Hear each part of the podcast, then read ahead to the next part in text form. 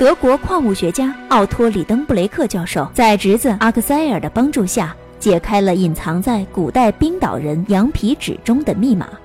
他发现前人已经通过冰岛的一个休眠火山口到达过地球内部，于是，在冰岛向导汉斯的陪同下，他们也进行了一次穿越地心的探险旅行。欢迎收听科幻小说《地心游记》。作者如勒凡尔纳，演播糖豆电台耳朵。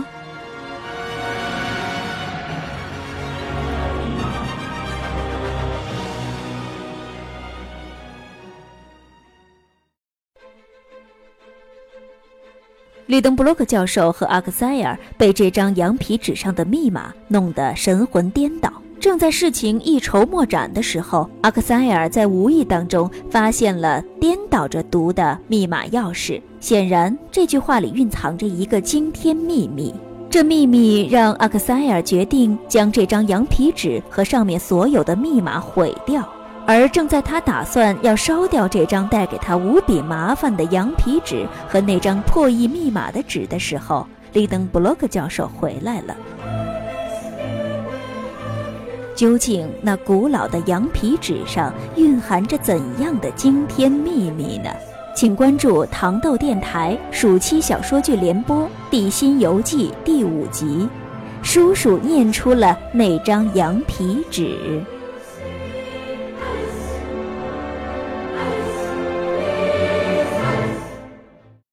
第五集，叔叔念出了那张羊皮纸。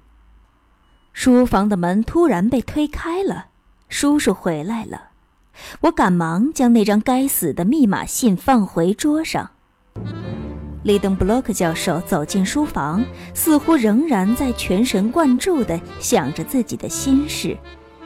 他时刻都在想着那封密码信。他在外面散步时，肯定在脑子里进行了仔细的思考与分析。他现在回来是要着手实验某种新的破译方案了。他坐到了扶手椅上，拿起了笔，开始写出一些类似代数的算式。我留神地看着他那双颤抖的手，注视着他的每一个动作。他是否会突然发现点什么？我不知何故也在颤抖。这没有理由。我已经找到了真正且是唯一的答案了，其他的任何破解方案都用不上。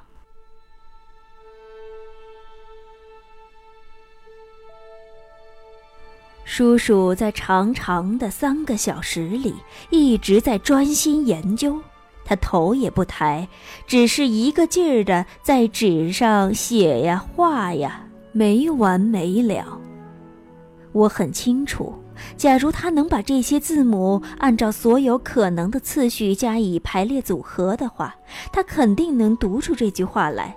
可是我同样十分清楚，这简简单单的二十个字母就可以有二百四十三经两千九百零二兆八十一亿七千六百六十四万种排列组合，而这句话当中一共有一百三十二个字母。那它的排列组合该有多少种呢？简直就是无法计算、难以想象了。要解决这一问题，可是费时费力的。我心里不免的有一丝慰藉。时间在一分一秒的逝去，夜幕已经降临，街道的喧嚣已经停止，但我的叔叔仍在伏案工作。对其他的事情，他一概充耳不闻，就连马尔塔推门进来，他也没有任何发觉，也没有听到这位老女仆说：“先生，您还用晚餐吗？”马尔塔未见到主人应答，便悻悻地走了出去。而我呢，困意已袭了上来，我挺了一小会儿，坚持不住了，倒在沙发上睡着了。而叔叔则仍然在写了画，画了写。第二天早晨，当我醒来时，我发现不知疲倦、废寝忘食的叔叔仍然在工作。他双眼通红，面色苍白，头发因焦躁被手抓挠得乱蓬蓬的，而且面颊发紫。这说明他与那些难以破解之谜进行了多么顽强的斗争。这一夜，他费尽了多少心血，损伤了多少脑细胞啊！说实在的，我都有点儿开始怜悯他了。无论我心里对他有多大的意见，但我渐渐的开始可怜他了，难免我也有所动容。这个可怜的地质学家，一门心思全部用在了这封密码信上。我可真怕他心中的那股火找到了正当的发泄途径，会突然像火山似的爆发出来。我只需要说一句话，就可以让他那紧绷着的神经松懈下来。可是我并没有这么做，我这也是出于好心。我之所以此时此刻闷声不响，完全是为了我叔叔的利益考虑的。不不。我心中反复的这么念叨着，绝对不能告诉他，他的脾气我还不知道吗？让他知道了，他是非去不可的，没有什么可以阻止他。他的想象力十分丰富，为了做其他地质学家未曾做过的事儿，他是会铤而走险的。我必须守口如瓶，必须把我发现的东西深埋在心中。告诉他的话无异于害死他。如果他自己能猜出来，那就让他去猜好了。我可不愿意日后因为我而将他引上死亡之路，从而后悔莫及。我心里这么盘算好了之后，便在一旁袖手旁观。可是我始料不及的是，几个小时之后却出现了一个意外。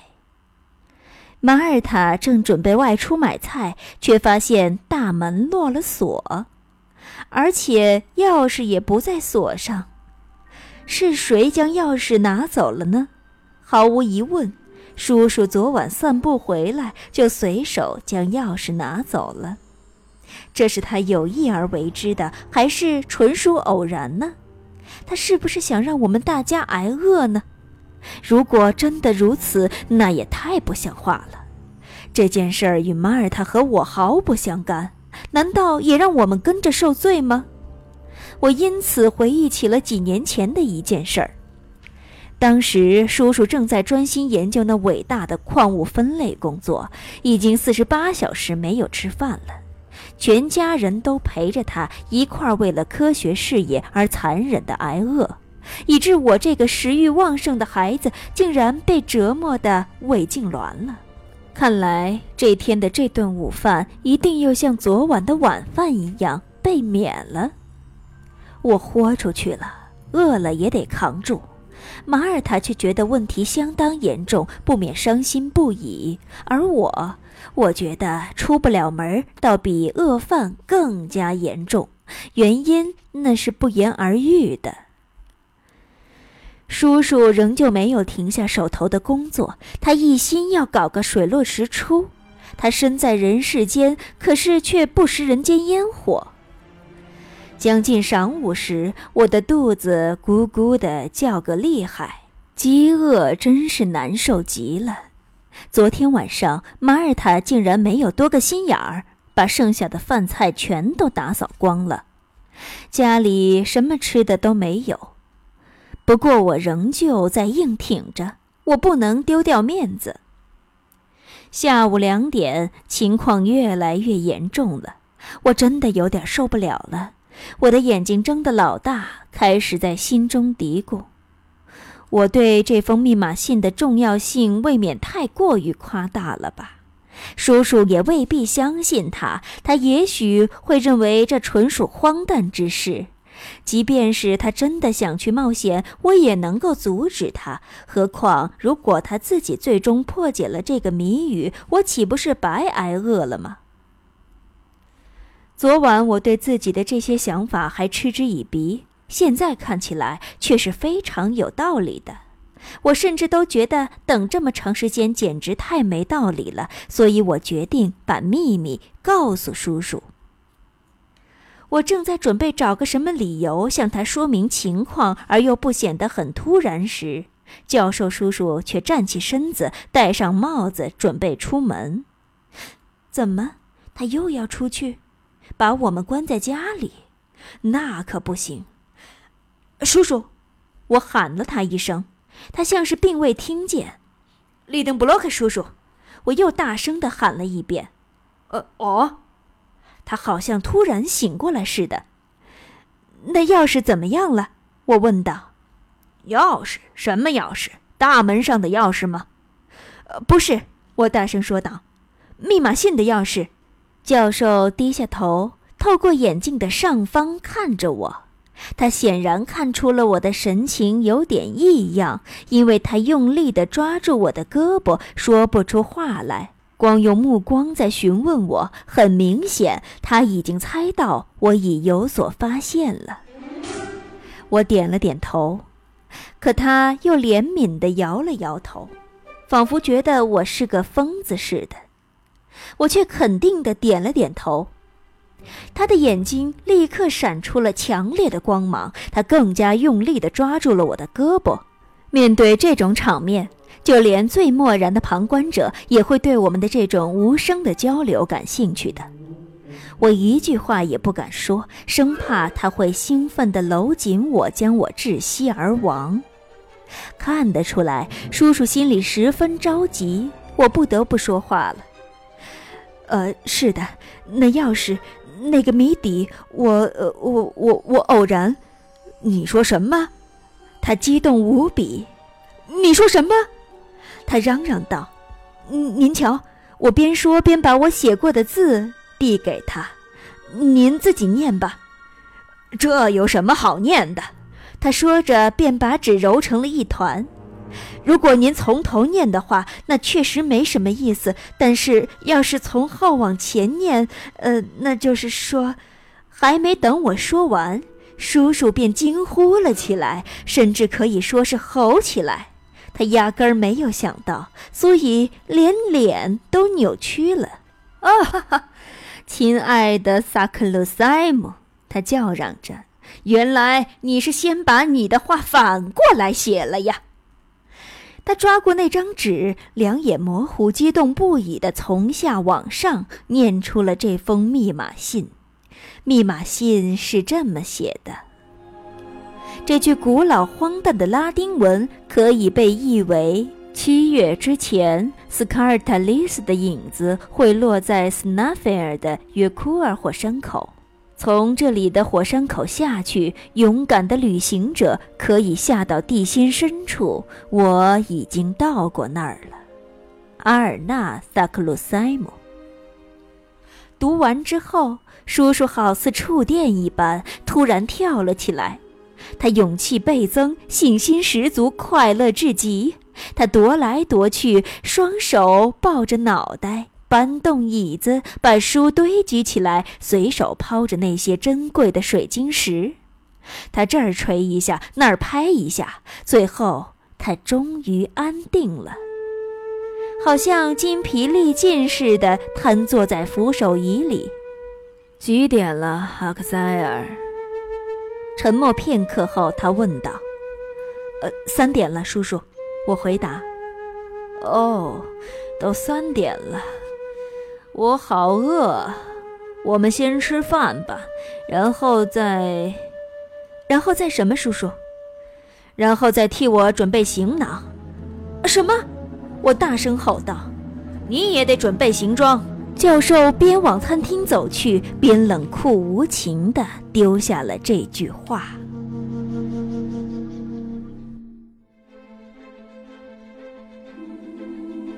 固执的里登布洛克教授继续废寝忘食地破译羊皮纸上的密码，而在他彻底破译这些密码之前，他的女仆马尔塔还有侄儿阿克塞尔似乎都被禁足了。阿克塞尔最终鼓起勇气，抱着赌一把的心态，将这个密码告诉了自己的叔叔。这是一个关于地心深处入口的密码。探险者萨克鲁塞姆似乎已经为他们指明了方向。果然不出阿克塞尔所料，里登布洛克教授在得知了这个密码的第一时间，表示要吃点东西，然后命令他收拾两人的行囊。这无疑是一场关于生死的冒险出行。阿克塞尔究竟能否劝说住利登布洛克教授打消出行的念头呢？敬请关注糖豆电台暑期小说剧联播《地心游记》第六集：叔侄辩论。